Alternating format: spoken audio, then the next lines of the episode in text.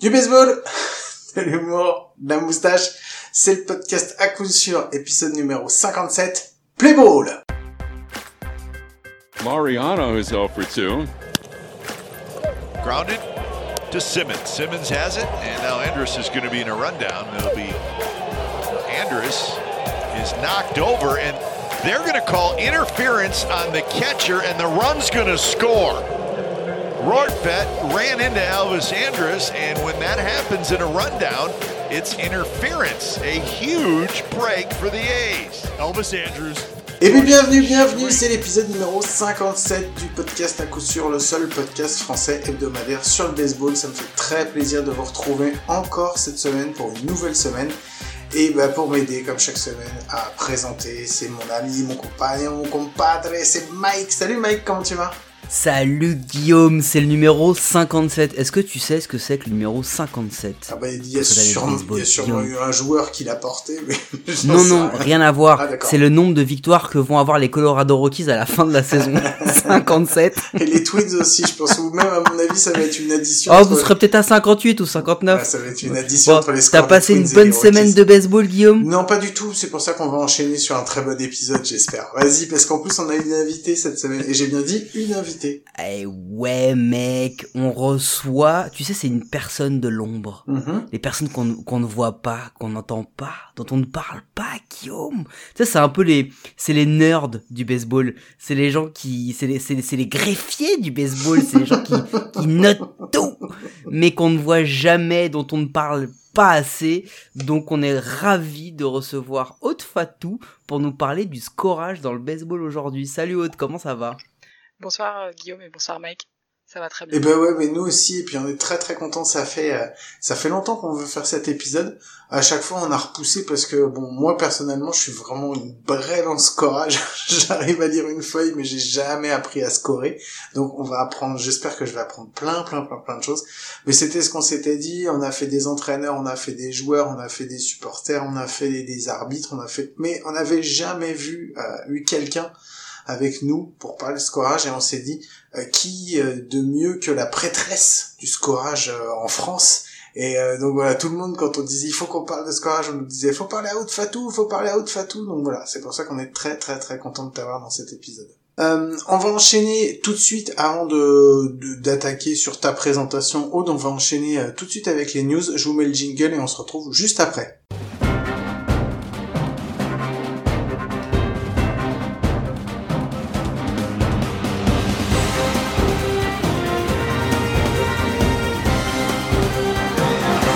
Ouais, donc c'est les news. Euh, moi, j'en avais deux petites. Je vais commencer avec les miennes tranquillement. Euh, on en avait parlé la semaine dernière, mais il y a Carlos Puyol donc qui a passé euh, le designated for assignment. Il est redevenu libre de tout contrat, bien qu'il soit payé de toute façon encore jusqu'à la fin de l'année par les Angels. Et moi, je pensais vraiment qu'il allait aller aux Cards, et apparemment non, Mike, il ne va pas retourner dans sa franchise historique, on va dire, et il va aller dans une autre équipe de Los Angeles, il va aller jouer chez les Dodgers. Et ben ça, si c'était pas une surprise, franchement, euh... donc ça leur fait combien de Cy Young? Et de MVP dans leur euh, dans leur Ça leur fait 4 MVP, ça leur fait 4 MVP. Betts, Bellinger, Kershaw et, et Puyol. Mais au-delà de ça, en fait, euh, j'ai même pas envie d'en parler parce que ça fait vraiment euh, ring chaser, tu sais, un peu comme en NBA, un peu comme ce qu'avait pu faire le Shaq à la fin de sa carrière où le gars avait multiplié les signatures dans des dans des équipes pour tenter d'aller prendre une bague supplémentaire. Là, ce que fait Albert Puyol, bon, t'as t'as deux éléments. L'un des premiers éléments qui est évoqué, c'est qu'il a vécu à LA depuis 10 ans, donc sa famille est installée et tout, c'était plus facile pour lui de rester par là, etc. Euh, L'autre, bon bah elle est claire et nette, hein, c'est qu'il veut aller chercher une bague avant, avant de, avant de s'en aller, c'est tout. Enfin, et, et le move du côté des Dodgers, bon, euh, mec, euh, Peterson, enfin tu vois, tu, tu lâches Kiki Hernandez, tu reprends Albert Puyol, je, je sais pas c'est quoi le bon move euh, sur cette saison. Moi j'ai j'ai des doutes, j'ai des doutes, mais on, on verra. Pour, moi, c'est ça- ça- c'est pas, je pense pas, je pense pas que c'est ce qu'on va retenir de, de sa carrière à la fin. Non, mais bon, enfin, c'est le truc, c'est que là où je suis pas d'accord avec toi, c'est que c'est pas lui qui a demandé à partir des Angels, c'est les Angels qui l'ont lâché et qu'ensuite après il a fait bah là où on a bien voulu aller le chercher. Donc euh, moi je suis surtout Il content. y avait, il y avait 4-5 franchises, hein. qui était qui était qui était qui était sur lui. Donc à mon avis, euh, je sais pas combien d'at-bat il va avoir euh, chez les Dodgers, mais je pense qu'il aurait peut-être pu aller ailleurs pour en avoir un peu plus. Et ben moi je suis quand même content qu'il aille jouer euh, dans une autre équipe et j'espère que ce sera quand même la dernière saison qu'on le verra, que ça sert à rien d'étirer le truc trop longtemps. Donc donc voilà. La deuxième news dont je voulais parler, c'est que ça y est Mike, on est déjà à 5 no-hitters depuis le début de la saison. Euh, ça fait moins de 6 semaines. sinon, ça doit faire 6 semaines qu'on joue, 6 ou 7 semaines. On est déjà à 5 no-hitters. Le record sur une saison entière de MLB, c'est 7. Euh, je pense que voilà, on risque effectivement, euh, comme tu l'as dit euh, il y a quelques temps, de, de largement dépasser le record de no-hitter. On va avoir une balle qui va être juste dans le, le sens inverse de ce qu'il nous avait fait il y a deux ans. Donc, donc voilà. Mais c'est même pas ça le pire. Le pire. Ah, il y a pire. C'est qu'il y a eu, bah oui, il y a eu 5 no mais combien on a vu de presque, presque no-hitter Le Manaea, là, qui, qui s'est pété en septième manche, etc. C'est-à-dire qu'on en a eu 5, mais on aurait pu en avoir, mais tellement plus Il y en a un sixième qui, déjà... qui, a pas été compté, puisque c'est Madison Baumgartner qui le fait en 7 manches. Dire, il y a Baumgartner qui le fait en 7. En fait, en gros, là, on aurait déjà pu avoir atteint le record. Donc euh, je sais pas, mais euh, attends, juste parce que du coup ça m'intéresse. Aude, t'as déjà scoré un no-hitter ou un perfect game? Oui. Oh la classe. Oh. Oui. Oh la classe. C'était. Vas-y, Et pour la blague aussi, c'était sur euh, la dernière finale D1, enfin qui s'était jouée à Montigny. Il y en a eu d'autres après, mais il y avait je crois que c'était aux qui était au monticule et donc ouais c'est celui Ozanich le, le principe c'est qu'on dit on dit pas qu'on est sur un perfect quand on est sur un perfect. et en fait je supervisais play by play et tout le monde passait en disant ah on est en perfect et tout. Puis moi je faisais style bah non enfin voilà. Et il y en a plein qui se disaient mais je suis vraiment le match et tout. Et c'était super drôle parce que jusqu'à la fin mais même à Rouen ils en parlaient pas parce qu'ils respectaient vraiment la, la tradition et tout. Et donc à la fin il y a une espèce de balle un peu pourrie qui tombe entre l'infield et l'outfield. Et on voit Ajiwara qui court vers et en fait il s'arrache pas mais parce que c'est un hit quoi. Clairement elle est entre les deux enfin voilà. Et en fait à la fin du match parce que je connais un peu les joueurs et tout et Kenji fait putain mais fallait me dire que c'était un perfect moi je me serais trop arraché les mecs et tout. Et c'était trop drôle. Et, euh, et vraiment il y a des personnes qui ont vraiment pensé que je ne suivais pas le match à dire qu'il y avait qu'on était sur voilà. C'était drôle. Non mais attends ce match il est il est assez mythique parce que Owen Ozanich il en parle tu sais euh, notre ami Chris Gogno a, a créé une, euh, une, une, chaîne YouTube ouais. qui donc euh, Pitching is the name of the game euh, et il, il a Owen Ozanich et Owen Ozanich raconte que sur ce match là normalement euh, Ozanich devait pas euh, devait pas je crois lancer euh, trop mm. et en fait Keno Perez le, le, laisse parce que justement il y a le perfect game Exactement. et Owen Ozanich dit à tout moment à tout moment ah, premier hit, premier bébé que je prends, je sors direct. je, je, le savais, donc c'est encore pire que tout parce qu'il avait cette pression et il l'a réussi. Ah ouais, donc t'as scoré ce match, c'est ça devait être. C'est est-ce que vraiment tu bah En fait, ce qui est terrible tu... à ce match aussi, bah après, moi je suis de Montigny, hein, mais euh, c'est le, le home run en fait. Euh, je désolé pour le, le, le, champ gauche de ce jour-là, mais avec un vrai champ gauche, il euh, n'y a pas le home run quoi. Elle tape juste la ligne. Enfin, si t'as un vrai champ qui court et qui saute, cette balle, elle est pas home run, quoi. Et vraiment, elle tape juste au-dessus sur la sur la ligne à Montigny. On a un grand grillage, donc ça se voit très bien. Quoi. Ouais. Et euh, bon, voilà, c'était un jeune jeune champ gauche. Je tairai son nom, mais il sait qu'il était là-bas. Et euh, avec son papa dans les tribunes accessoirement. Et, euh, et du coup, euh, ouais, enfin, c'était terrible parce que en plus, enfin, voilà, ce match était magnifique. Et, et c'était j'étais hyper triste. Et franchement ça aurait pas été Montigny j'aurais été triste pareil pour le lanceur parce que c'était c'était moche quoi pour le coup. C'était c'était bien pour c'est une victoire à 1-0 non? C'est ça l'idée? C'est ça ouais ouais ah ouais. C'était un match de de, de fou en ah, fait il était magnifique ce match. et, et c'est un vrai duel de lanceurs incroyable. Ah quelle sensation de dingue de pouvoir de, de pouvoir scorer ou même de pouvoir arbitrer. Est-ce que est-ce que euh, alors ça va mais est-ce que par exemple si t'es tu tu te mets la pression en te disant ok même si c'est pas un perfect game ça peut devenir un no-hitter. Est-ce que genre sur un, un, truc un peu chaud, t'hésites à scorer une erreur Bah non, mais clairement là, le truc de Ajiwara, en fait, on s'est regardé à plusieurs et tout, et je fais non mais jamais de la vie, c'est un hit quoi. On peut pas, on peut pas aller reprocher à qui que ce soit. Je sais plus si c'était Luc Piquet ou pas en deuxième base, mais habituellement c'est lui. Et vraiment, c'était, c'était compliqué d'aller reculer la prendre. Enfin, vraiment, elle est pile dans le trou. On peut pas, on peut pas reprocher quoi que ce soit. Et euh, moi, c'est vrai que je, enfin, je tiens pas compte de ça. Je sais qu'en MLB parfois c'est quand même influencé, clairement. Mais il y a d'autres enjeux derrière. Nous, on a l'avantage que les, les joueurs, il n'y a pas spécialement une prime de match, voilà. Mais il y a quand même bah, des joueurs qui viennent des fois, euh, notamment des lanceurs dont je tairai le nom, qui viennent euh, à la fin des matchs et essayer de négocier en disant mais ce point-là il est pas mérité en fait. voilà, donc euh, même en France on a ça. bon, ben moi c'était les deux news donc que j'avais. Il y avait pas grand chose de plus dans ma besace. Euh, Aude, je sais que tu avais. Mike, je te donnerai la parole après, mais déjà j'ai piqué la parole et l'initiative à, à, Aude, donc je vais lui quand même lui rendre avant toi. Aude, il y avait une news dont tu voulais parler euh, qui, qui te tenait à cœur. Ouais, bah c'est la news sur le fait que dans l'effectif des Yankees ont été testés euh, 8 joueurs positifs euh, par rapport à la Covid, alors qu'ils ont été vaccinés le mois dernier. Euh, les équipes en fait ont fait le choix de prendre un vaccin qui se en une injection, je pense, pour gagner du temps et que les joueurs soient euh, protégés rapidement. Euh, et la question qui se pose, c'est voilà, ces joueurs ils sont ils sont positifs a priori de ce que j'ai pu lire, ils sont pas symptomatiques, donc c'est pas des joueurs qui vont où leur, leur santé est mise en jeu, mais bah pour l'instant ils vont être écartés des terrains. Et puis il y a la question de à partir de combien dans l'effectif, comment on peut jouer, etc. Et on peut se poser la même question après nous quand on va revenir sur les terrains, comment ça va se passer si on nous demande des tests, par exemple au Challenge de France ou voilà. C'est des vraies questions parce que, euh, bah, personnellement je l'ai vécu parce que étant personnel soignant j'ai été vacciné et trois semaines après la vaccination euh, on, on, a eu le Covid à la maison. J'étais positif, j'étais asymptomatique, mais j'ai pas eu le droit d'aller travailler. Donc c'est une vraie question euh, de qu'est-ce qu'on fait quand on est positif alors qu'on n'est pas malade? Est-ce qu'on est vraiment dangereux pour les autres ou pas? Et ça va se poser dans nos sports, je pense. Ouais, c'est surtout que déjà l'année dernière, excuse-moi Mike, mais déjà l'année dernière, ça avait posé des gros soucis et tu demandais comment ça allait se passer, mais on voit que l'année dernière sur la ligue, sur la ligue américaine, euh, National League East, c'était compliqué puisqu'on a eu les Marlins qui sont, euh, pff, il y a eu une hécatombe dans le dans l'équipe et ensuite il y a eu une hécatombe chez les chez les Cards. Mike, je te rends la parole parce ouais, que. C'est un troll.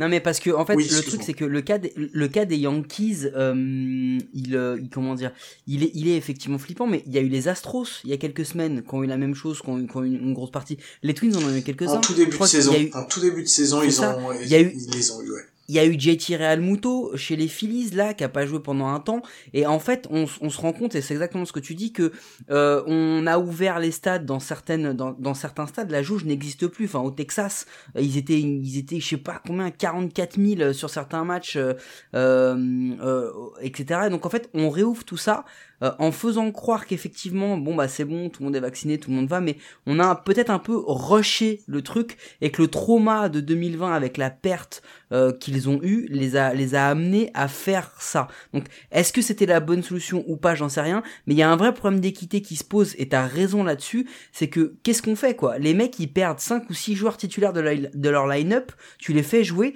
mais ça mais ça ça influence réellement la, la, la, la saison régulière parce que on parle pas d'une absence sur un match. Les Astros, ils ont eu une sale phase, mais ils ont une sale phase parce qu'ils ont eu beaucoup de mecs qui ont été en Covid pendant un moment et ça a été très très dur pour eux de pouvoir remplir ces trous dans l'effectif. Et du coup, ça fait la transition parfaite, euh, ta news Aude, parce que on a eu la, hum, on a eu la, la, la communication qui a été faite euh, donc bah, via, via le gouvernement et qui est redescendue par la fédération, c'est que les championnats ne pourront reprendre qu'à partir du 9 juin. Mais la reprise à partir du 9 juin, elle a un impact qui est extrêmement important pour les équipes françaises, c'est que ça va retarder bien plus la préparation aux événements et aux grosses échéances européennes qu'on va avoir. On parle de la SEP Cup pour euh, Sénart, on parle de la Coupe d'Europe pour Rouen, on parle des championnats d'Europe pour l'équipe euh, pour l'équipe de France qui vont qui vont avoir lieu. Là, euh, ils vont affronter des équipes qu'elles soient euh, qu'elles soient des équipes de l'Est, qu'elles soient tchèques, ukrainiennes, euh, les les équipes allemandes, les équipes du Nord, euh, les championnats ont repris.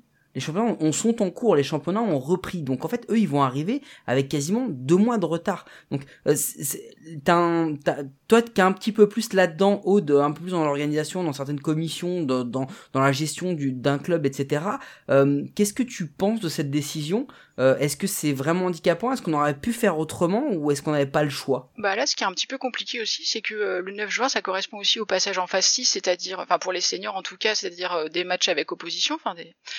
ça veut dire que les équipes en fait n'ont pas de temps de préparation avant le début de la saison.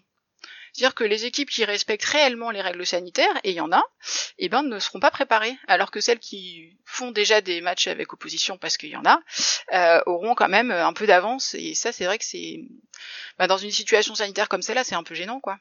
Euh, après, la fédération, elle, est, elle était complètement pieds et poings liés par rapport aux décisions ministérielles. Donc déjà, on reprend au plus tôt qu'on peut. Euh, c'est parce qu'il y a eu quand même, il y a beaucoup de discussions et il y a, voilà, il y a des gros enjeux et, je pense que vraiment nos élus là-dessus, ils ont, ils étaient vraiment au credo là-dessus. Euh, c'est pour ça qu'on arrive à avoir une saison, parce qu'il y a des sports qui auront non plus pas forcément une saison cette année. Donc on a déjà la chance de reprendre, mais c'est vrai que c'est pas dans des conditions optimales.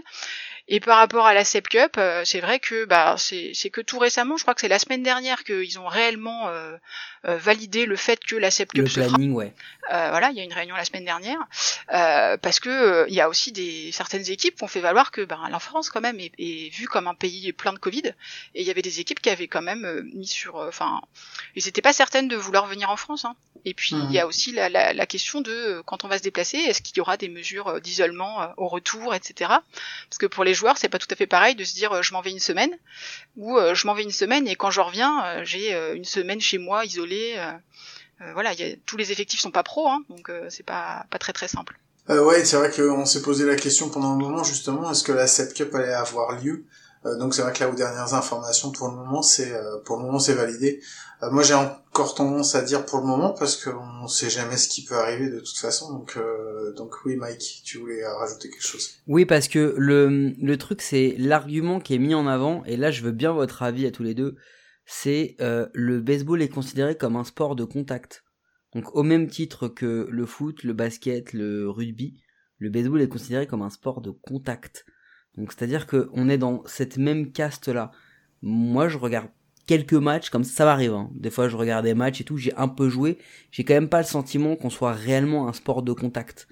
Euh, donc moi je, je, je, veux savoir pourquoi on est dans cette casse-là pourquoi on n'est pas comme euh, le tennis par exemple. Bah, moi pour avoir euh, été, enfin à la demande du président Simier l'année dernière, euh, il m'a demandé de venir à une réunion de la task force Covid là qui avait été mise en place en avril parce que je suis médecin en fait dans, dans la vie hors dehors des terrains et, et en fait on a eu des discussions avec la médecin fédérale et il y a un joueur qui est vraiment vulnérable par rapport à la Covid, c'est le catcheur parce que euh, pour les contacts à risque, en fait, on parlait au départ d'un quart d'heure et maintenant on parle d'un quart d'heure cumulé.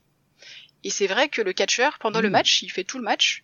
Euh, bah, il se prend des joueurs qui défilent à côté de lui. Euh, alors c'est vrai, un at-bat en soi dure rarement un quart d'heure, euh, mais ben tout ça cumulé, il est quand même très exposé. Et c'est ça en fait surtout qui, qui est le point euh, problématique. Euh, je me souviens que dans cette réunion, on avait parlé du première base. c'est plus gênant au soft ou chez les jeunes qu'au baseball, puisqu'au baseball senior, bah, on a un lead, donc quand même il y a une distance.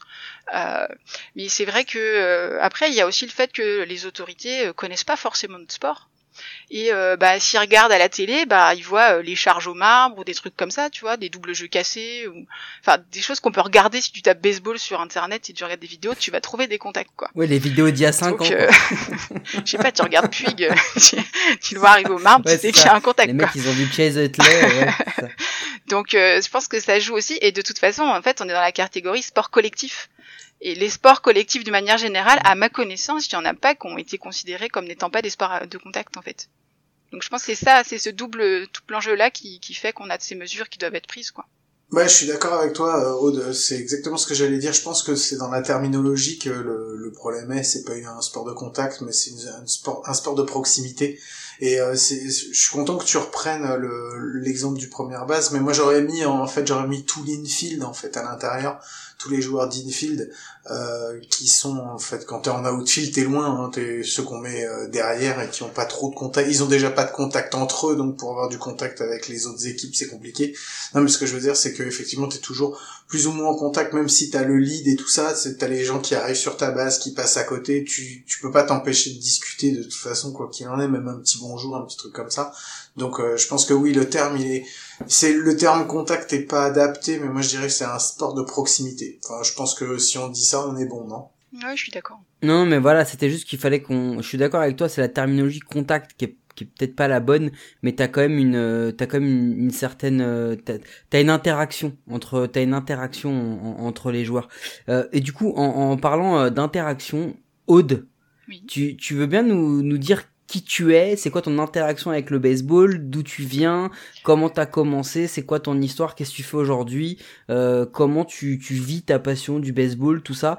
Ça nous intéresse et je suis sûr que ça intéresse beaucoup nos, nos millions euh, d'auditeurs. Alors moi, mon rôle euh, ces derniers mois, j'étais responsable de la boutique du club de Montigny-le-Bretonneux. Voilà. et je peux vous assurer que se manger la Covid quand on vient de rouvrir la boutique et qu'on a commandé tous les suites pour le club, ben voilà. Ah, c'est les boules. Ah, ouais, C'était vraiment les boules. Ça fait un peu de stock, ouais. voilà, ça veut dire, voilà. En plus, il y a des choses qu'on pouvait pas trop stocker. Enfin bref, chez moi, il y avait des cartons partout à cause de ça. Donc voilà. Et sinon, bah en fait, moi, le baseball, j'ai commencé par le biais de l'UNSS. je sais qu'il y a eu des podcasts où vous avez parlé un peu de l'UNSS. ça existait il y a très longtemps, l'UNSS. Quand j'étais au collège, ça existait. moi, j'ai eu un prof de sport qui a, qui, a, eu envie de monter une section baseball. Et donc, mon frère, qui a trois ans de plus que moi, a participé au premier championnat de France de UNSS à Dijon. Alors ça devait être euh, euh, voilà, ça devait, de mémoire, ça devait être en 95, quelque chose comme ça. Euh, et puis, bah, moi, j'ai continué, du coup, et euh, donc j'habitais Cherbourg, et le club de Cherbourg nous a ouvert ses portes pour euh, qu'on fasse plus d'entraînement et tout ça. Et donc, de mon année de troisième, je suis allée aussi au championnat de France à Hoche, où j'étais capitaine de mon équipe, shortstop, et j'étais la seule fille de l'effectif, donc très fière de ça. Et t'as pu jouer au baseball? On t'a pas forcé ensuite à Alors en UNSS, les sports, pardon, les, en UNSS, les sports collectifs, ils sont mixtes. Moi, j'ai joué au handball, j'ai joué au water polo. Euh, j'ai joué à, à chaque fois, j'étais principalement avec des garçons. Euh, et donc, euh, bah, à Cherbourg, euh, ils nous avaient ouvert le club. Donc moi, je suis, je me suis licenciée très vite. Et, euh, et puis j'ai c'est trouvé que j'avais pas mal d'aptitudes pour pour ce jeu-là parce que j'étais très souple parce qu'à l'époque, je faisais aussi du patinage artistique à haut niveau. Donc moi, les stretch en première, c'est pas un souci. et... du coup, du coup, Aude, t'allais pas à l'école en fait. si, si, tu passais ton temps au stade et au gymnase. et à la patinoire. Je passais, voilà, je passais beaucoup de temps dans la, la patinoire. Et puis en fait, le, le baseball, ce qui était, ce qui a été super pour moi, c'est que c'était un sport collectif mais avec une performance individuelle et on est vraiment au service des autres. Alors que le patinage artistique, c'est une performance individuelle où on est à attendre que l'autre rate, quoi. Et c'était vraiment un esprit complètement différent et ça m'a montré qu'on pouvait faire du sport et se dépasser autrement que en espérant que les autres fassent moins bien ou voilà. Donc c'était super en fait. Et donc j'ai intégré le club et puis euh, ben, rapidement on m'a proposé de jouer au softball parce qu'il y avait une équipe féminine. Donc à l'époque il y avait encore des championnats régionaux assez euh, étoffés. Il y avait deux divisions nationales. Euh, donc j'ai pu jouer. alors à l'époque c'était un peu bizarre en fait. Les juniors pouvaient jouer sans surclassement en senior. Moi, j'étais minime parce que les, catégories allaient plus loin que maintenant. Et donc, j'ai eu un double surclassement junior et je jouais en senior. Donc, la différence de gabarit était quand même énorme. Euh, et donc j'ai eu notamment un contact euh, très sérieux. J'étais shortstop et une fille est venue casser un double jeu et j'ai volé euh, à plusieurs mètres et je me suis abîmé un peu le dos. Et bon, heureusement j'étais assez musclée et sportive et ça a été. Mais depuis, enfin voilà, moi je milite beaucoup pour faire très attention au surclassement et tout parce qu'on se rend pas trop compte. Hein. Moi j'ai encore entendu il y a pas très longtemps sur les terrains, oui mon fils de 6 ans il pourrait jouer en 12 U. Euh, faut se rendre compte que ça peut arriver les contacts et que ça peut être dangereux. Euh, donc, donc voilà, donc j'ai commencé comme ça à Cherbourg et puis je m'intéressais, enfin, je sais pas, c'est comme si j'étais dans une famille. Je, je voyais l'équipe une qui jouait. À l'époque, ils jouaient en N1B. J'ai été intégrée dans les dans, dans les matchs. Je pouvais euh, je intervenir dans le dugout pour euh, regarder un peu déjà des stratégies de jeu et tout ça. Et en fait, en 98, au club, on avait deux scoreuses normalement qui scoraient la nationale. Une était devenue maman et euh, du coup pouvait plus euh, trop euh, scorer, et l'autre venait de trouver un boulot dans le tourisme. Et donc mon coach, avec qui je passais beaucoup de temps, me dit ce serait bien que tu te formes au scorage. Et quand il a dit ça, en fait, j'avais pas vraiment le choix. et donc c'est la scoreuse du club qui était pas formatrice. J'ai passé une après-midi chez elle. Elle m'a donné un peu les bases. On a regardé ensemble un match MLB. Et après ça, en fait, j'ai scoré tout ce que j'ai pu tous les matchs, les jeunes et tout, en, doublon au départ. Et en fait, on a fait ça parce que bah, pendant la saison, il y avait deux journées de, de programme double de N1B où cette scoreuse-là serait pas là. Et donc, je me suis retrouvée à scorer un programme double de National 1B sans diplôme à scorer comme ça, euh, voilà. Et euh, en accord avec, enfin, ça avait été vu avec la commission fédérale en disant qu'on n'avait pas vraiment le choix. Cherbourg était très isolé, comme, enfin, géographiquement, donc c'était compliqué d'avoir quelqu'un. Mmh. Et j'ai su euh, pas mal de temps après que quand mes feuilles sont remontées, en fait, ça a beaucoup surpris. On dit mais comment quelqu'un qui a pas été formé officiellement peut, peut faire ça, peut scorer comme ça? Et donc j'en ai fait deux dans la saison. Et il y avait en fait il y avait un, un accord avec la CFSS, c'est-à-dire que mon club n'aurait pas d'amende si je passais euh, les diplômes nécessaires. Et donc euh, en 99, donc la, la, fin de cette année-là, du coup, en 99, je suis allée aux Interligues à, à Ronchin avec les, les équipes euh, du coup de la Ligue Basse Normandie, qui étaient les juniors et les minimes. Et là-bas, en fait, on m'a évalué. Donc, il y avait beaucoup de scoreurs, euh, un, enfin, un peu connus, mais moi que je connaissais pas. Et euh, j'ai eu des accueils très différents. Hein. Certains qui étaient hyper ouverts, et puis d'autres qui disaient, mais déjà, elle est trop jeune, elle y connaît rien, et en plus, elle a scoré sans diplôme. Donc, c'était un peu particulier. Et en fait, là-bas, donc, j'ai validé mon, mon premier grade. Et en fait, après, chaque année, en fait, les interligues m'ont permis, comme j'étais loin de tout formateur, de valider euh, tous mes grades. donc euh, à l'époque. Donc pour aller en deuxième niveau, fallait être invité à une formation. Donc juste après les interligues de Ronchin, au mois de novembre, euh, j'ai été invité à une formation. Et l'année d'après, donc à Paris aux interligues, j'ai passé mon deuxième grade. Et puis l'année d'encore après, ils avaient créé un troisième grade intermédiaire que j'ai passé. Donc en gros, entre août 99 et août 2001, j'avais passé trois diplômes en étant venu une fois en salle. Est-ce que tu continuais à jouer pendant la saison ou est-ce que tu passais ton temps à scorer? Parce que en fait, t'es parti du fait où tu as joué beaucoup en UNSS au club et en fait après quand t'as commencé à nous parler de scorage, tu nous as plus parlé du tout de jeu. Est-ce que c'est parce que tu t'as arrêté ou Alors en fait, j'ai donc j'ai passé mon programme grade, j'avais 17 ans. Donc après j'avais mon année de terminale. Donc là j'ai joué, je jouais au softball euh, et je jouais aussi. Euh, enfin je faisais les entraînements avec l'équipe réserve et de temps en temps je jouais en régional. Et euh, après en fait je suis partie à la fac et en fait j'ai fait des, enfin j'ai commencé des études de médecine. Donc il y avait un double problème à la fois de pas avoir trop de temps pour m'entraîner et à la fois le risque de se blesser, dont j'avais pas trop conscience. Mais en fait, euh, la, deuxième fois, quand j'ai repassé ma première année de médecine, j'ai fait un tournoi à Rouen avec l'équipe de soft mixte. Et en fait, euh, j'ai, je catchais et je me suis pris un jet de batte sur ma main droite, euh, donc ma main avec laquelle j'écris. Donc euh, Rouen c'est, facile, on va vite aux urgences parce que Charles Nicole est juste à côté.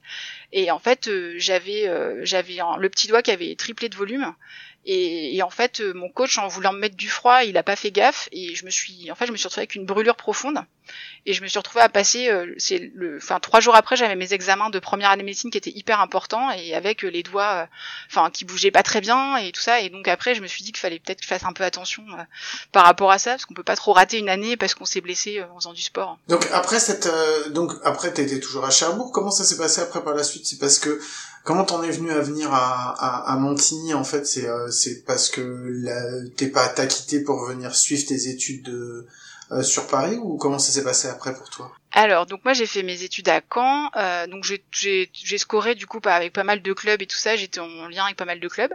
Et puis en fait, donc quand j'ai passé mon internat, je savais pas trop où je voulais aller et tout ça. Et puis, ben, il se trouve que j'ai rencontré euh, Franck Le Carpentier, qui est après devenu le papa de notre fils. Euh, et c'est ça, en fait, qui a fait que je suis arrivée à Montigny. Euh, voilà, tout simplement. Et donc j'ai continué, j'ai fait mon internat euh, à proximité de l'Île-de-France pour pouvoir être proche de Montigny. Aujourd'hui, donc tu fais plus de, tu fais plus de baseball, tu es uniquement scoreuse? Alors là, depuis deux ans, je fais plus, mais en fait, quand, quand Montigny a refait son terrain, Déjà, j'avais un peu envie de jouer, mais je voulais aussi me rendre compte de comment avaient changé les rebonds sur la surface. Donc, euh, je suis allée m'entraîner avec l'équipe 3 de Montigny. Oh, la bonne excuse. Euh, voilà. Non mais chérie, il faut que je reprenne le jeu parce que tu comprends, il faut que j'aille tester les rebonds du nouveau terrain à Montigny. Je peux pas mais disons que j'avais envie de rejouer au baseball parce que j'avais joué pas mal au softball euh, avant d'être maman tout ça. Dis-le nous. Et le baseball, euh, c'est vrai que je voilà et enfin en plus l'équipe 3 de Montigny, je enfin souvent quand il fallait se dévouer pour scorer, c'est moi qui allais et je m'entendais super bien avec eux. Donc j'ai un peu négocié avec le coach pour pas aller en équipe 4 en disant ouais quand même euh, moi, tu sais, j'ai fait les, sélections juniors softball il y a très longtemps, donc quand même j'ai du niveau. Et, euh, du coup, j'étais admise, euh, voilà, en équipe 3, euh, mais je faisais juste les entraînements, j'ai pas fait de match avec eux. Et du et du coup, c'est quoi ton grade aujourd'hui de scoreuse? Alors mon grade aujourd'hui de scoreuse, donc au niveau donc au niveau français, moi j'ai j'ai enfin j'ai passé ce qu'on appelle le score national qui maintenant s'appelle SF4. Voilà. Je suis euh, instructrice de scorage de deuxième niveau, c'est-à-dire que je peux euh, former des scores pour tous les grades du SF1 au SF4. Et puis euh, donc j'ai quelque chose qui n'est pas un grade, je suis sur les, listes des scores européens. Voilà. Et donc je fais partie de la liste de ce qu'on appelle les scoring directors pour la SEP, c'est-à-dire que tous les ans, je peux être nommé sur une compétition pour être responsable du scorage. Et puis un autre truc qui est pas un grade, c'est qu'en 2019, euh, j'ai euh, j'ai obtenu le titre de, de scoreur de l'année de la Commission européenne de baseball, ce qui était jamais arrivé à un officiel français. Euh, voilà. Et donc je suis allée à Vilnius en 2019 chercher mon prix parce que le président Séminé m'a demandé d'aller le chercher. Normalement, on va pas chercher son prix, mais il m'a demandé de le faire, donc je l'ai fait. Ok, donc juste pour les auditeurs qui viennent de nous écouter, moi j'ai posé une question, je pensais que ça allait prendre 5 secondes, et on a eu un CV de 3 minutes, c'est juste pour vous situer un peu le niveau de la personne qu'on reçoit aujourd'hui. Et elle le, et elle le dit, mais en genre en toute modestie, tu sais. Oui, et puis j'ai été, euh, je suis international, je suis européenne, et puis. non mais ok, euh, on en reparlera tout à l'heure parce que justement, nous, de notre côté, euh, c'est totalement flou. C'est cette échelle de pas, pas de notation, mais un peu l'organigramme des, des scoreurs au niveau du baseball français et européen et international. Donc on va pouvoir en en discuter un petit peu avec toi. Euh, moi personnellement, j'ai été euh, j'ai été formé au scorage il y a, il y a maintenant un petit peu plus de 15 ans. Euh, on, on, pense fort à elle par Suzanne Bricot. Donc euh, donc j'ai été scoré. J'ai je pense à peu près tout perdu. C'est-à-dire que je peux à peu près lire une feuille de scorage, mais je pense que je serais incapable de refaire. Donc ça va être intéressant. J'avais une petite question. Enfin j'ai deux questions. La première c'est Comment aujourd'hui tu vis ta passion du baseball euh, au-delà du prisme du scorage? Est-ce que tu regardes des matchs? Est-ce que tu te renseignes? Est-ce que tu vois des matchs français euh, autres que ceux que tu scores? Est-ce que tu est-ce que tu regardes de la MLB, du de l'européen, du softball? Comment tu, tu vis cette passion au-delà du scorage? Alors euh, moi je suis je suis beaucoup sur la section vidéo de la MLB parce que je, je fais plein de montages pour les formations justement parce que je ne fais que des formations que à base de vidéos. Euh, pour qu'on puisse voir les actions et pas discuter pendant des heures sur un tableau blanc de et si faisait ça et si ceci et cela. Donc je passe des heures et des heures à, faire ça, à chercher les vidéos, à faire des montages.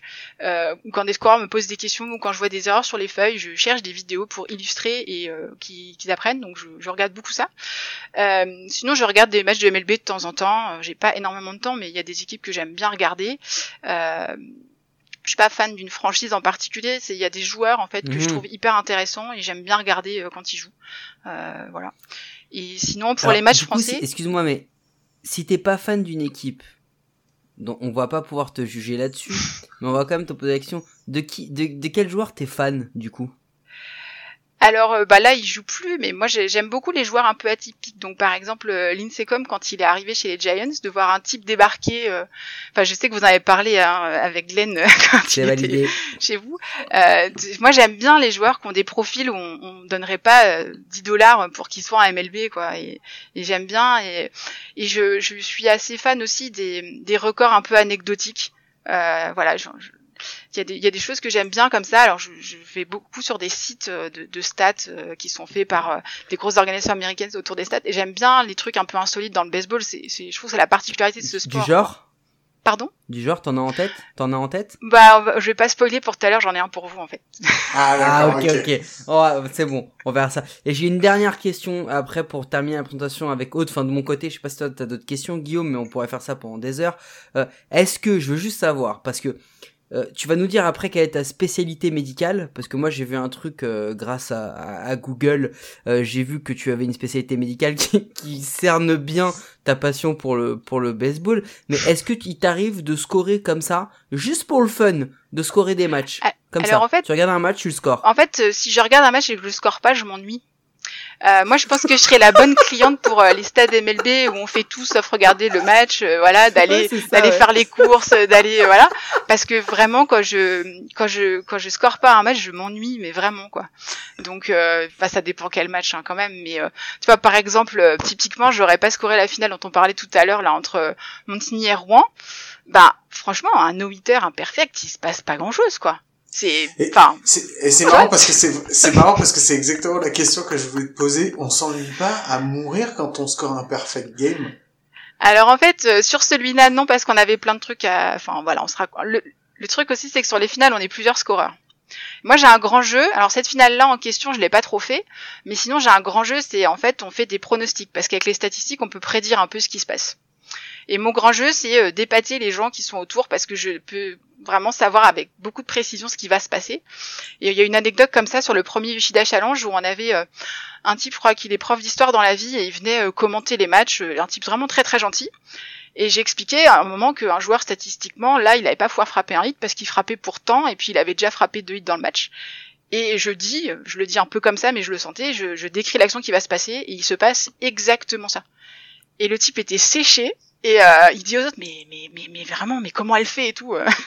Et ça, moi, j'aime beaucoup. Donc j'avais un, un, compère pour ça avant, c'était Pascal Métro, qui maintenant est plus trop sur les terrains, mais en fait, on faisait des paris énormes sur euh, sur ce qui allait se passer. Quand le match était en milieu, on faisait beaucoup, beaucoup de paris. C'est marrant, tu vois, on vient de comprendre pourquoi Guillaume et moi, on fera jamais des bons scores, parce qu'à chaque fois que nous, on essaie de prédire un truc, il se passe totalement le contraire. Euh, juste, euh, Aude, tu, tu es addictologue, c'est ça? Alors, je suis médecin généraliste de formation et oui, effectivement, je suis addictologue et je fais aussi de l'acupuncture. Donc, tout peut servir dans le baseball. ok. euh, c'est quoi scorer? Euh, C'était ça la deuxième, la, la, question du premier sujet qu'on avait avec Mike. C'était surtout de savoir ce que c'était que scorer. Et au-delà de ça, c'était surtout euh, où est la part de subjectivité dans le scorage? Tu nous disais tout à l'heure que en fonction de si on est en Europe ou si on est en MLB, on va peut-être pas forcément arbitrer, euh, scorer de la. J'ai du mal ce soir. On va pas forcément scorer de la même façon parce que euh, parce qu'il n'y a pas les mêmes enjeux. Euh, comment comment on gère tout ça? On gère à la fois le scorage, la subjectivité Ouais, c'est quoi en fait déjà C'est quoi la définition du scoreur et c'est quoi son rôle dans, dans un match de baseball et son influence? Déjà qu'on comprenne, euh, je vais je vais être cash, mais qu'on comprenne à quoi vous servez, parce que je pense qu'il y a plein de gens qui ne savent pas ce qu'est un scoreur et qu'est-ce qu'il fait et l'importance qu'il a par rapport à un match. Alors pour comprendre à quoi ça sert, au-delà de dire que c'est obligatoire et qu'un match peut pas être validé sans scorage, il faut juste en fait on peut faire un peu d'histoire et savoir de euh, comment ça a été créé en fait. Et à la base en fait ça a été créé euh, à la fin du 19e siècle par les journalistes qui étaient sur les terrains où à un moment donné ils se sont dit euh, le baseball il se passe pas toujours quelque chose. Et c'est quand même bête d'être sur un match et puis qu'il se passe rien alors que dans d'autres matchs euh, bah il s'est passé des choses mais on peut pas en parler. Et donc ils ont mis en place un système où il y avait pour chaque match un journaliste qui était là pour noter les actions. Et ce qui après était distribué à tous les journalistes. Comme ça ben celui qui était présent sur le match pouvait rajouter des choses parce qu'il l'avait vu et tout ça. Et les autres au moins avaient la base. Et tout le monde pouvait parler de tous les matchs. C'est comme ça que c'est un peu né. Donc à la base, c'était du journalisme. Euh, et puis, ben, maintenant, c'est devenu donc un élément obligatoire du jeu et on, définit ça comme la transcription des actions qui se sont passées en respectant les, les décisions de l'arbitre. Et le but, ça va être de décrire qui a fait les actions, comment ça s'est passé, euh, voilà, c'est le but du scorage. Alors c'est vrai que euh, vu de l'extérieur, euh, on met beaucoup en avant la subjectivité des scoreurs, mais il faut savoir que dans les règles qui régissent le scorage, l'expression selon le jugement du scoreur intervient très peu. Donc finalement, il y a assez peu d'actions où le jugement du scoreur va intervenir. Ce qui intervient, c'est sa capacité d'analyse de l'action. Donc moi en formation, j'insiste beaucoup sur cette notion d'analyse, c'est pour ça que je fais beaucoup de vidéos, pour comprendre que euh, l'analyse c'est quelque chose d'objectif. La limite de ça, c'est qu'effectivement, quand on regarde certains matchs en MLB, on voit bien que euh, l'équipe qui est à domicile, parfois, sur des, sur des choses en défense qui ressemblent franchement à des erreurs, bah il y aura pas d'erreur de scorer parce qu'ils sont à la maison ou parce que euh, tel joueur il a déjà une moyenne qui est un peu limite et qu'il faut pas qu'il ait d'erreur en plus. Voilà. Alors ça c'est un point très important parce qu'on a eu ce débat sur la subjectivité de l'arbitrage avec Gilbert. Et on a, on, a vu et on, a, on a posé l'action, on lui a dit, si tu mets 10 arbitres avec la même formation, le même niveau, euh, la même expérience, que tu mets la même action, est-ce que tu es sûr que tu vas avoir 10 fois la même, euh, la même décision? Je, te pose la question pour le scorage. Tu vas mettre 10 scoreurs d'un même niveau, d'une même formation, même match, même enjeu, même expérience. Est-ce que tu penses réellement que sur des choses qui parfois où tu dis que la subjectivité même si elle arrive euh, pas souvent, est-ce que tu penses réellement que tu as, as, un consensus qui, qui, qui, que te permet la règle euh, tu as un consensus à appliquer sur ce que tu vas annoter, sur ce que tu vas euh, décider. Alors là où en fait intervient finalement la, notion de subjectivité, c'est qu'en fait dans la règle, on parle, si on le traduit en français, de en fait d'efforts attendus. Euh, en anglais on dit ordinary effort, c'est-à-dire qu'il va falloir pouvoir définir quel est le niveau attendu, quel est le niveau moyen des joueurs dans cette division. Donc pour pouvoir bien scorer un match, il faut que euh, bah, soit le scoreur il connaît le niveau moyen attendu, soit qu'on lui ait défini. Par exemple, moi, ma première compétition internationale, euh, c'était en 2007. Euh, on avait en fait une réunion des scoreurs où on nous avait montré en fait des, exemples pour nous dire voilà sur cette compétition, on va avoir un haut niveau, donc on veut, on exige ça. Et donc ça nous donnait des repères. Ça n'a pas empêché que pendant la compétition, euh, les scoreuses néerlandaises étaient plus dures que les scoreuses espagnoles, parce qu'elles sont plus habituées à un bon niveau, etc. Euh, moi j'étais toute neuve là-dedans, donc euh, au début euh, j'ai observé les gens, et puis quand on m'a nommé première scoreuse sur un match où c'était moi qui devais faire les annonces, j'ai voilà, bon, j'ai pas eu un match très difficile, mais je me souviens très bien que sur une action où avec le scoreur qui était avec moi, qui avait beaucoup d'expérience, on se met d'accord sur le fait que c'était un hit parce que la balle était pas évidente dans l'infield, et mais c'était pas très bien joué, mais c'était pas non plus voilà. Et le commissaire technique a débarqué tout de suite dans la cabine de scorage et il m'a demandé de justifier. Donc j'ai expliqué Et en fait, le score après m'a dit c'est juste pour tester pour voir s'il peut te déstabiliser ou pas. Et euh, c'était voilà. Donc parfois effectivement il y a des actions un peu touchy où on peut avoir un doute. Et la règle dit que si on doute, euh, ben, on doit donner le bénéfice euh, vers le hit pour une frappe. Ça, c'est écrit dans la règle. Après, moi, ce que j'explique souvent aux gens que je forme, c'est que le score, il doit faire tout pour s'enlever le doute. Donc, il doit prendre tous les paramètres possibles de l'action pour décider. Mais, euh, mais c'est vrai que, très honnêtement, ces dernières années en MLB, euh, le niveau d'exigence, il a baissé. Je, je, enfin, je pense que, voilà, il y a aussi le syndicat des joueurs qui est quand même très puissant.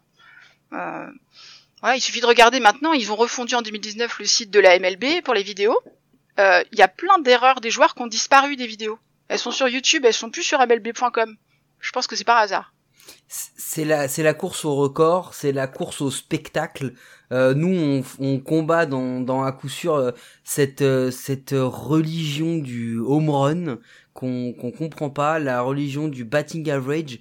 Il y a des stats qui sont tellement plus importantes comme l'OBP ou autres qui montrent beaucoup plus la, la valeur d'un joueur et, qui est très sous-estimé. Mais du coup, là, quand tu, quand tu parles de ça, j'ai l'impression que tu parles souvent du hit et de l'erreur. Est-ce que tu peux nous éclairer sur le fait que il y a aucune subjectivité et que quoi qu'il arrive, c'est la règle qui doit l'emporter pour des pour des autres éléments de scorage comme le fielder choice, comme le, le fly, le, le sacrifice hit, euh, comme le earn run.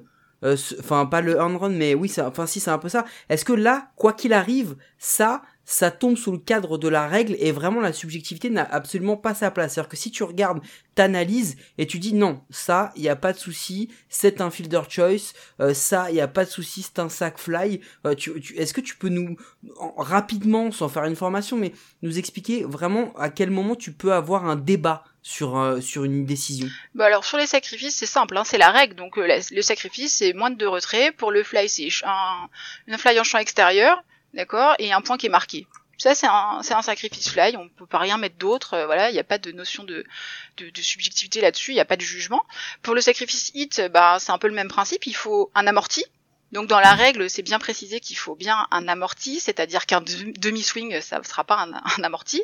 Euh, ça c'est quelque chose que souvent j'explique sur les terrains régionaux parce que parfois ils disent ouais tu m'as volé mon sacrifice, mais non non, la règle dit c'est un amorti. Donc pose un amorti et tu auras un sacrifice. Et donc dans le sacrifice c'est toujours moins de deux retraits et puis euh, ça permet de faire avancer euh, les coéquipiers d'une base, pas forcément un point. Donc ça c'est la règle. Donc les scoreurs peuvent voler des sacrifices s'ils les voient pas, s'ils y pensent pas, mais ce sera jamais lié à leur jugement. Pour le choix défensif, c'est un peu long de développer par contre. Mais il y a que dans un, un, cas très particulier où il y a un peu de subjectivité, mais qui est encore une fois de l'analyse, parce qu'on doit évaluer s'il y a eu une erreur sur le fait d'avoir tenté d'éliminer un autre joueur ou pas, et ça va pouvoir conditionner euh, ce qu'on va noter. Mais franchement, sur les choix défensifs, il n'y a pas non, non plus de subjectivité. Mais t'as la stolen base aussi qui est, euh, qui peut être euh, qui peut être aussi euh, en fonction de l'interprétation parce que ça peut être une stolen base mais ça peut être aussi ou un, refus de jeu de l'équipe défensive comment je sais plus comment ça s'appelle. Donc ouais, tu fais référence à l'indifférence défensive. Alors faut savoir ça, que exactement. la règle elle a évolué. Donc la règle du vol de base c'est la 907 et en fait vous savez dans la MLB il y a les records étoilés pour les, les, joueurs qui ont établi des records et tout ça. Et mhm. donc elle a été révisée en 2006 et euh, à l'époque, il y avait euh, il y avait Bonds et Sosa qui avaient des tas de records sur les vols de base.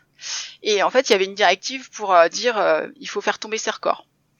Et donc la règle, elle était elle était allongée sur la partie indifférence de la défense.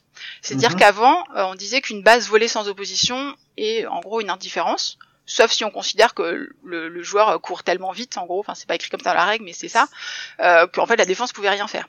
Et ils ont fait un long long commentaire euh, pour dire que euh, il faut être sûr que la défense n'est pas en train d'essayer de voler le, un record en cours. Enfin il y a tout un tas de trucs qui ont fait que ça a vraiment limité l'utilisation de, de l'indifférence. Et par mhm. exemple, il est noté que habituellement, ça c'est le texte de la règle, avec un coureur en première et un coureur en trois, le scoreur euh, scorera habituellement un vol pour aller en deux.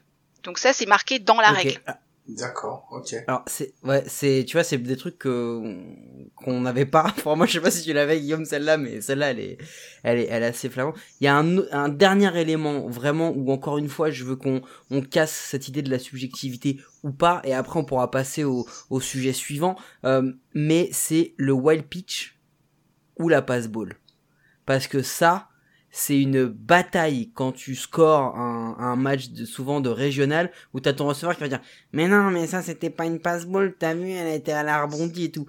Comment tu juges un wild pitch, comment tu juges une pass ball Alors c'est dur, hein, parce que d'habitude tu le fais en vidéo, et là on te demande de le faire juste à l'oral. Mais c'est pour montrer à, quel point, à quel point euh, nous avons des invités de, de, qualité. Alors du coup, c'est rigolo parce que le wild pitch et le pass ball, c'est ce que m'ont demandé les scoreurs franciliens. On a fait des petites réunions Zoom là pour se remettre dedans, et donc il y a toute une section euh, wild pitch pass ball. Euh, voilà, donc j'ai fait deux soirées où on a animé ça.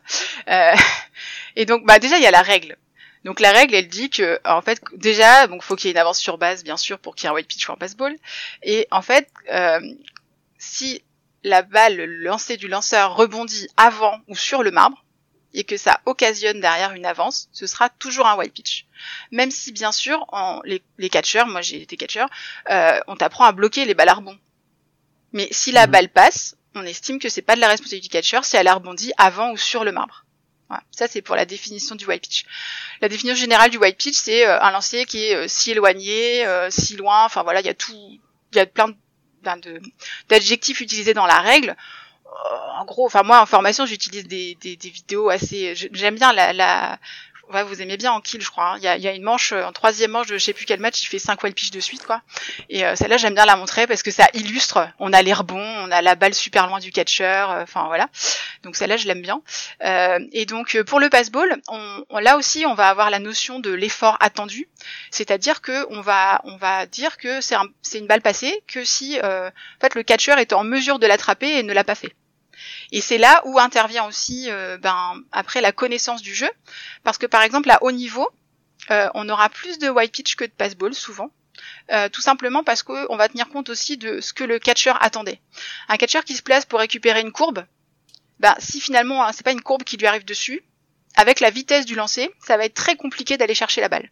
Et ça, ben, en tout cas au niveau européen, on nous demande de le voir donc on va plus scorer de white pitch et ça a une conséquence sur les points mérités parce que bah, du coup potentiellement il y aura plus de points mérités euh, du fait qu'on met plus de white pitch. Ah ouais, donc ça va jusque là, c'est-à-dire que tu arrives à un certain niveau où tu analyses le, le le signal, la demande, le placement du receveur pour voir si oui ou non il a eu ce qu'il attendait et pour ça c'est un white pitch ou pas. Alors juste une question pour terminer là-dessus, je sais pas si t'as la vidéo en tête. Est-ce que le first pitch de 50 Cent à l'époque avec les Mets, c'est un white pitch ou pas? J'ai pas la vidéo en tête, désolé, je pourrais regarder, mais j'imagine ah, que oui. euh, tu regarderas, il la lance sur la première base à peu près. Hein. J'exagère souvent des white pitch en premier, premier pitch hein, quand même. Ah ouais non mais c'est non c'est un scandale. Il arrive là avec sa casquette et tout, il se la raconte et il fait un truc dégueulasse. Bon, c'était juste pour bon, allez, merci, on va arrêter sur ce premier sujet. Je vous mets juste une petite virgule musicale pour faire enfin non même pas musicale, je vous mets juste un petit son euh, de transition où je vais en profiter justement après pour vous expliquer les, les sons de transition et on se retrouve juste après. À tout de suite. So Michael Conforto gets a game-winning RBI by sticking his elbow into the pitch from Anthony Bass, and the Mets rally for two in the bottom of the ninth, and only now can they fully celebrate as the umpires say that the game is over. What a bizarre way to end the game. That's just ridiculous. I have never seen that. Ok, et ben vous avez donc entendu ce petit son de transition. Je vais vous expliquer euh, les trois sons. J'ai vu en fait en regardant un petit peu euh, les, euh, les résumés d'hier. Euh, j'ai vu qu'il y avait les Twins qui s'étaient un petit peu fait euh, un petit peu fait voler un appel euh, un appel hier par Elvis Andrus. donc voilà, qui a fait un petit un petit un petit comme une petite feinte. Une petite entourloupe pour pouvoir récupérer un point. Et je me suis dit qu'il y avait eu quelques trick plays depuis le début de la saison. Donc voilà je vous ai mis le premier c'était Elvis Andrus. Je vous ai mis Michael Conforto qui va essayer de gratter un hit by pitch pour terminer un match pour les euh, pour les pour casser un, un perfect game. Et je vous ai mis euh, les Phillies qui ont réussi à, à faire un trick play pour le referee, euh, le, le replay referee. Euh, et à marquer un point. Donc donc voilà. Vous vous irez les voir vous pouvez les taper sur internet vous les trouverez. Donc voilà c'était c'était le petit truc Mike, on avait un deuxième sujet qui était aussi très important dont on voulait parler avec Aude, parce qu'en fait, on s'est posé la question, on n'était pas au courant. Quand on a fait le, le, petit conducteur, on s'est rendu compte que on savait pas comment euh, c'était l'organigramme des scoreurs, on savait même pas s'il y avait un organigramme des scoreurs, on connaissait l'organigramme des, des arbitres, mais on connaissait pas l'organigramme des scoreurs. Alors Aude, On t'annonce tout de suite. En amont, on a reçu il y a quelques semaines euh, Ibrahima Baldé du, du Omra et de chez Hype, donc nos, des, des amis à nous qui font aussi du, du, du, podcast sur le baseball, qui a tenté de nous expliquer la NCAA, enfin le, le college baseball en deux minutes. On a saigné du nez parce qu'on n'a pas tout compris. Donc on veut bien que tu nous expliques euh, les niveaux de scorage donc euh, en France et au niveau international euh, pour pour qu'on essaie de comprendre comment comment sont sont classés les les scoreurs par niveau c'est s'il y a des niveaux euh, et puis après on rentrera un petit peu plus dans le détail mais déjà savoir comment vous êtes classé et c'est quoi les c'est quoi les, les les niveaux les grades alors à ma connaissance, il n'y a pas de classement réellement et euh, il n'y a pas vraiment de hiérarchie. Moi, j'ai coutume de dire en formation et c'est pas juste comme ça de la démagogie ou quoi, c'est de dire que un niveau du le niveau du scoreur, il n'est pas forcément euh, en lien avec son diplôme. Euh, bien sûr, je cite jamais le nom, mais voilà, je connais des scoreurs qui ont eu un grade de national et qui sont pas très bons, et je connais des très bons scoreurs euh, débutants, départementaux, qui maintenant s'appellent SF1. Donc euh, moi, quand j'ai, quand je me suis beaucoup occupé de la Ligue de France pour le scorage, je savais qui je nommais sur des finales et tout ça. Et j'ai pas toujours nommé des gens avec des grades extraordinaires. J'ai nommé des gens, je savais qu'ils feraient le job. Et voilà, il y a des personnes qui s'arrêtent au premier niveau, mais qui savent très bien scorer.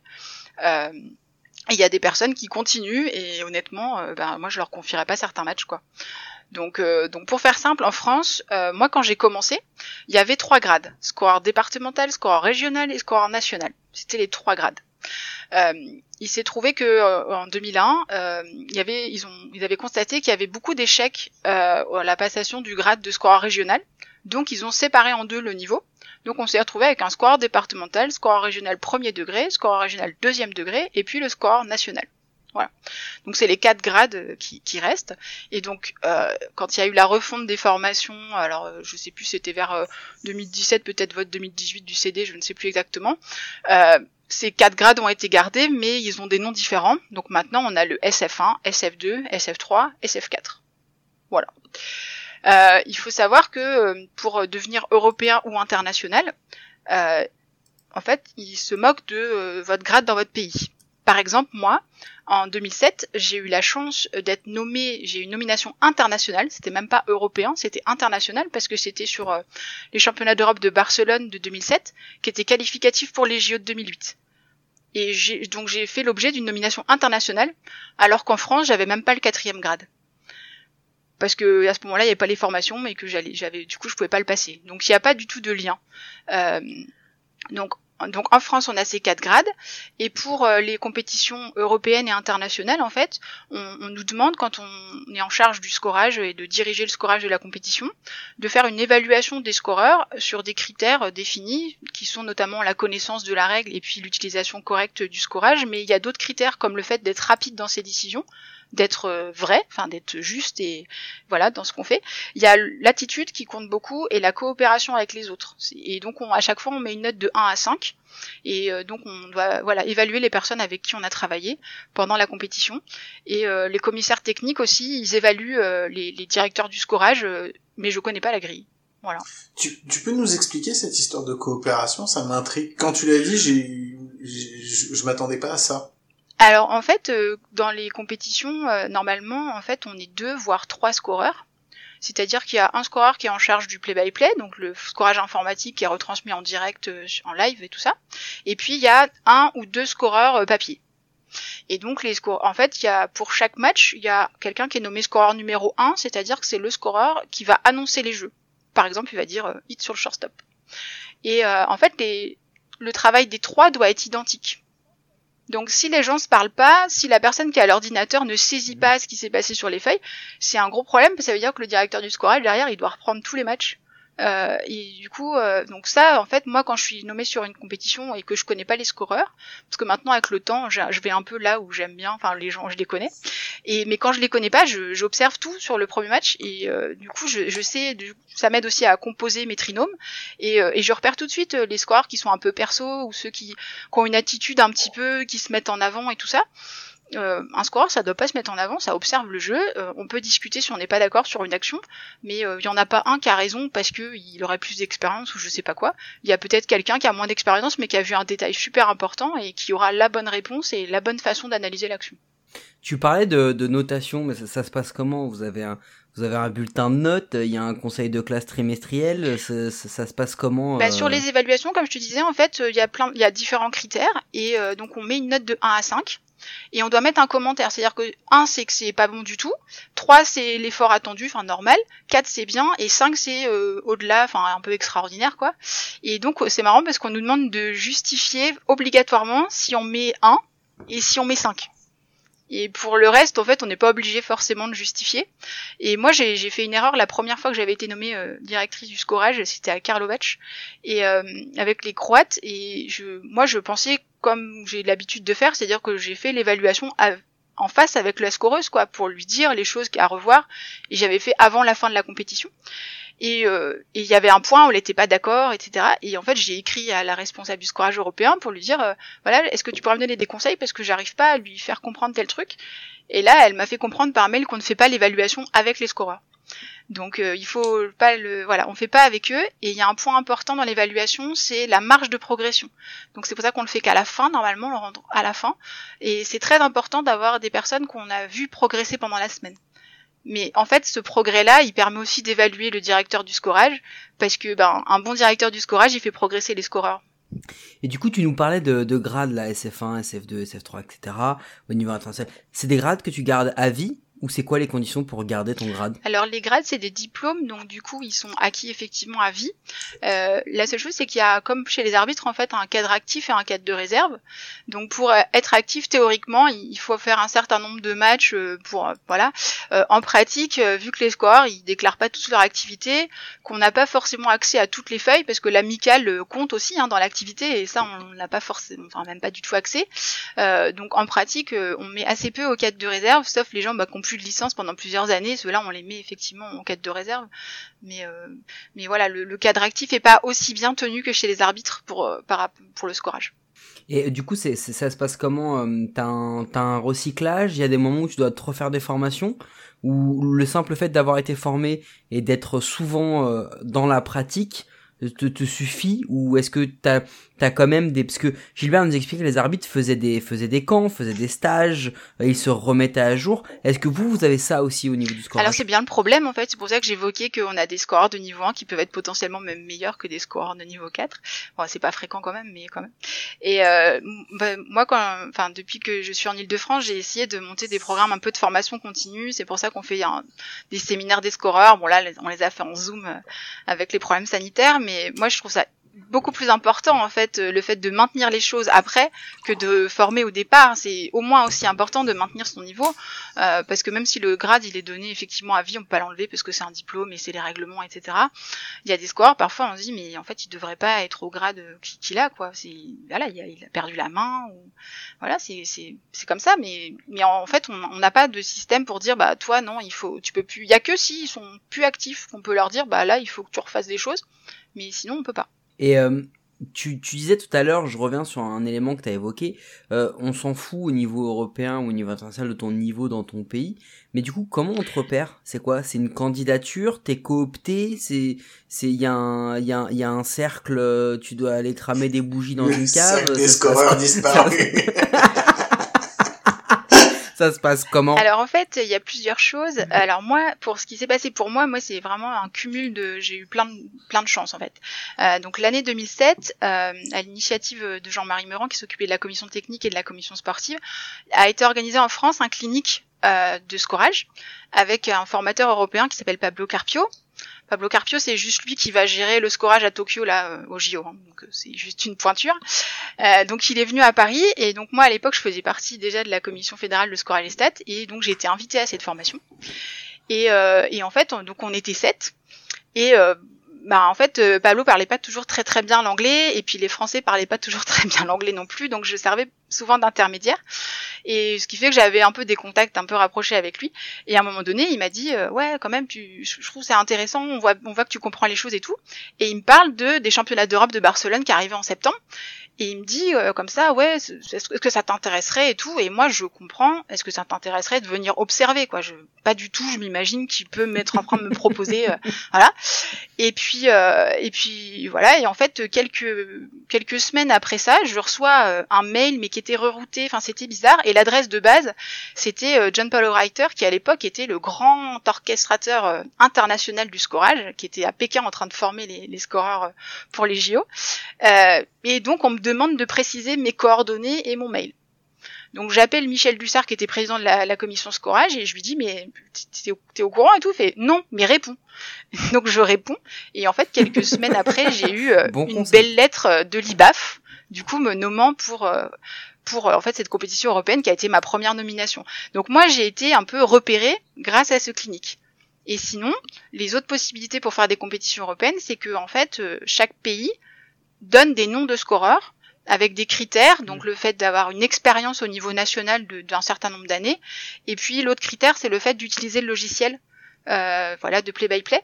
Euh, mais ça va changer puisque le logiciel change cette année. Donc va falloir un petit peu revoir tout ça. Euh, et donc c'est les c'est les pays qui donnent des listes euh, et c'est pas parce qu'on est sur cette liste qu'on est nommé euh, directeur du scorage. Quand on est sur cette liste, on peut être nommé euh, sur les compétitions européennes en tant que scoreur, soit sur son pays, soit éventuellement à l'étranger, mais ça c'est rarissime.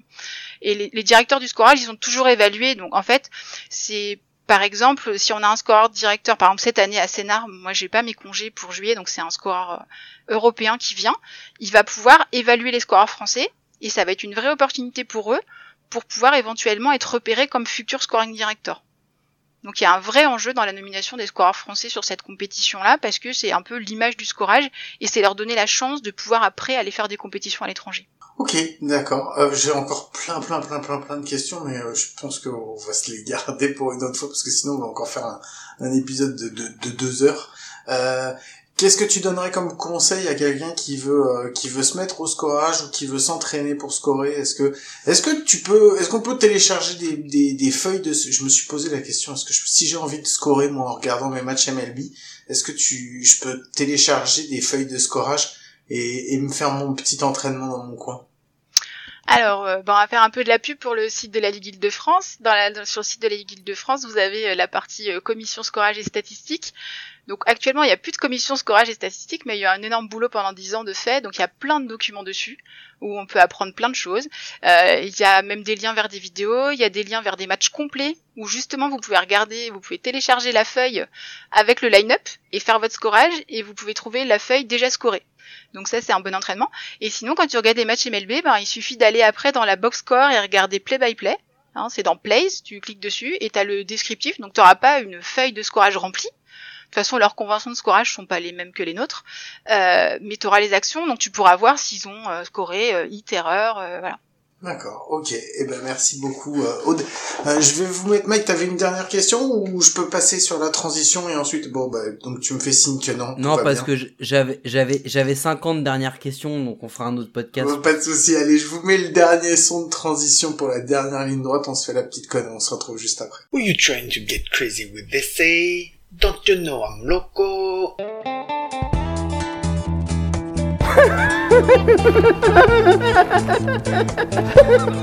the fuck is with this guy? Who is he?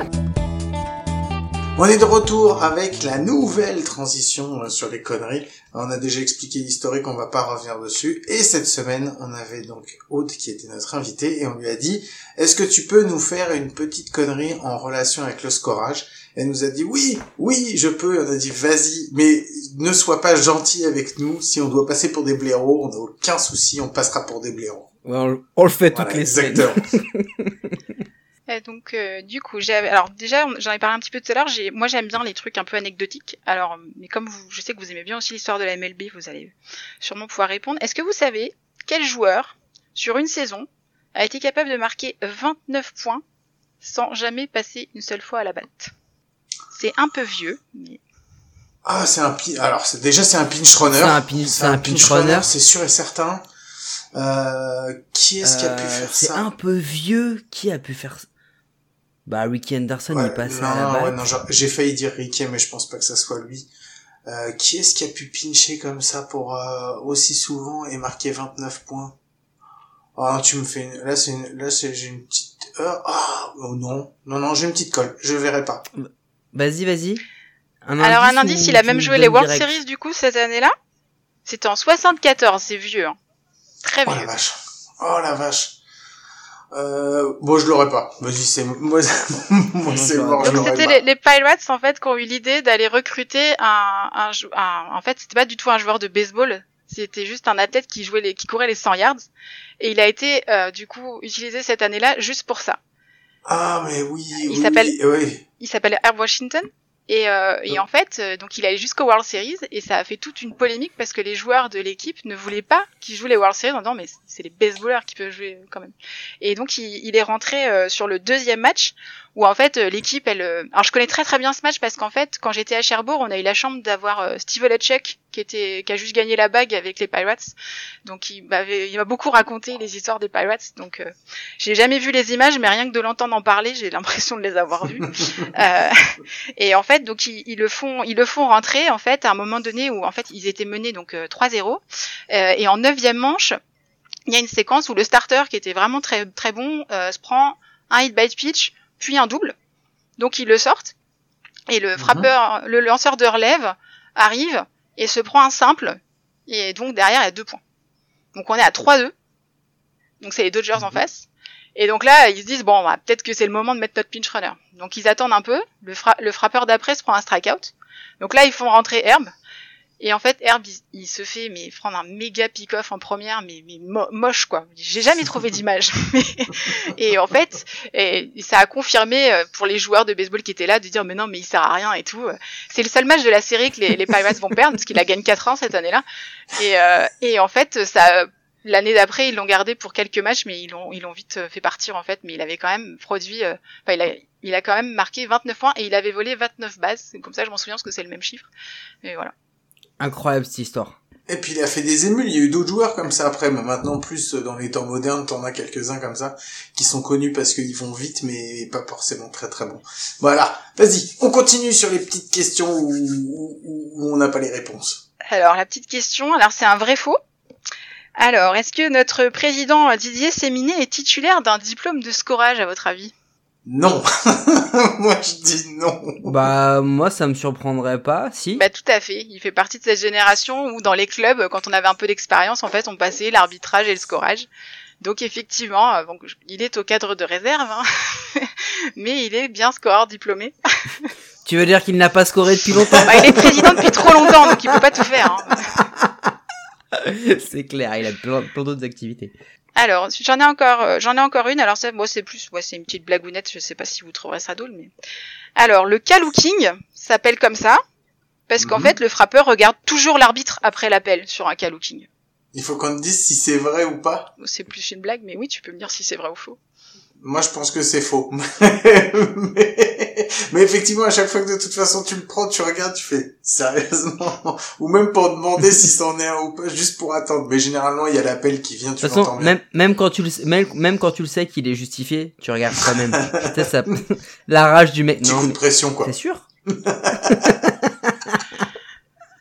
Donc effectivement c'est faux, c'est Kalooking parce qu'on estime que le, en fait le batteur a regardé la balle au lieu de la swinger, mais quand même il regarde l'arbitre. Moi je trouve que c'est quand même un peu justifié. Mais moi généralement à chaque fois que je me suis pris un Kalooké, franchement, hein, c'est que l'appel était mauvais. moi, moi, le pire c'est qu'à chaque fois que j'ai pris un cas swingé, l'appel était mauvais aussi. Alors une petite dernière. Alors, est-ce que la, alors, KFC est une notation officielle de scorage. KFC. Ouais, K-Fielder. Ah non, K-Fielder's Choice. Non, mais si, franchement, si. non, mais franchement, attends, franchement, je pense que tu pouvais pas l'inventer celle-là. non, je crois que mais c'est strikeout et, fielder, et Fielder's Choice, c'est le troisième strike relâché et tu choisis de pas l'envoyer au, aux premières bases, non, c'est ça? Exactement. Oh, bien joué! Alors, je me félicite tout seul, hein, vous inquiétez pas, c'est normal. Est-ce que c'est un truc que tu as scoré Alors souvent, en fait, euh, en, premier, en fait, les choix défensifs se notent pas de la même manière en, en, premier niveau et dans les autres niveaux, parce que le choix défensif va se décliner en plusieurs choses. Donc en premier niveau, on peut en scorer assez régulièrement, mais en plus haut, en, au-dessus, en fait, le FC, il va désigner un choix défensif très précis, et la défense en fait va tenter de faire le retrait ailleurs, va pas y arriver et il n'y a pas d'erreur. C'est par exemple, j'ai un coureur, j'ai euh, un coureur en deux et troisième strike relâché, euh, la, le tueur il arme le bras, il envoie en trois mais trop tard. Il n'y a pas d'erreur et mon batteur coureur est en première. C'est la seule situation où on va noter un KFC. Donc c'est pas hyper fréquent non plus. C'est juste que c'est ma notation préférée sur les feuilles, c'est tout. J'ai une, une, question qu'on a qu'on n'a pas posée. Tu nous as dit que c'était différent la façon de scorer en Europe et au et, et, et en MLB. Euh, Est-ce que les le est-ce qu'il y a quand même des, des, des, des, signes qui sont internationaux? La feuille la feuille est pas la même quand t'es en MLB et quand t'es en, en Europe? Alors non, c'est pas les mêmes feuilles. Alors en fait, il y a euh, une convention internationale euh, pour donc tout ce qui est compétition euh, internationale mais non professionnelle en fait, où euh, du coup les scoreurs vont utiliser les mêmes notations et on doit mm -hmm. bien respecter ça. Et après en fait en MLB et aux États-Unis de manière générale, il n'y a pas de codification précise. Les scoreurs ont le droit d'avoir un peu leur notation. Il y a un peu toujours les mêmes choses, mais par exemple tu vas avoir des scoreurs qui vont mettre BB pour un base on balls et des, certains, mais c'est plus canadien, mais ça ça existe aussi en MLB, de mettre un W pour walk pour aller mmh. en première. Euh, parce qu'en fait, le scorage euh, n'a pour but que de, de, produire des statistiques. Donc finalement, les notations, c'est plus un repère pour eux dans le match que vraiment le fait de produire les feuilles ensuite. Ce qui, est, ce qui est un peu différent euh, en Europe et dans les compétitions internationales qui sont hors euh, milieu pro. Eh ben merci beaucoup pour tout ça, Aude. On aura appris vraiment plein, plein, plein, plein de choses. Et puis on est, moi, je, moi, je, je, enfin, je te remercie parce que c'était vraiment super de, de, de discuter, surtout de scorage, parce que c'est vrai que Mike, lui, il a fait une formation de scorage. Moi, comme je l'ai dit, j'aime, j'ai appris à lire une, une feuille de scorage, mais je sais pas la remplir. Donc bon, maintenant, il me reste encore tout à faire. Et euh, c'était super de pouvoir discuter de ça avec toi. Et quand je disais qu'on avait encore plein de questions, mais on le savait de toute façon en préparant l'épisode, on s'est dit, mais on n'aura jamais assez, mais même une heure et demie, ça nous suffira pas pour lui poser toutes les questions qu'on veut. Donc je pense qu'en en fait, on prend rendez-vous là maintenant, cette fois-ci, pour une prochaine fois. Qu'est-ce que t'en penses, Mike? Ah non mais c'est clair pour plus tard et euh, et, et je, je, on pourra le faire euh, on pourra le faire même avec une, quatrième voix si si t'as un conseil à nous donner Aude ou ou un sujet que tu voudrais vraiment évoquer euh, et sur lequel on pourrait on pourrait discuter ça peut être ça peut être ça peut être extrêmement intéressant en tous les cas merci parce que tu nous as éclairé je pense que tu as éclairé aussi les auditeurs sur pas mal de sujets et sur euh, bah, l'importance que revêt le travail euh, de le travail du scoreur. Donc c'est c'est vraiment c'était vraiment très enrichissant comme épisode. Encore merci de ta disponibilité. Bah merci à vous d'avoir parlé d'un sujet dont on parle rarement quand même, faut être honnête.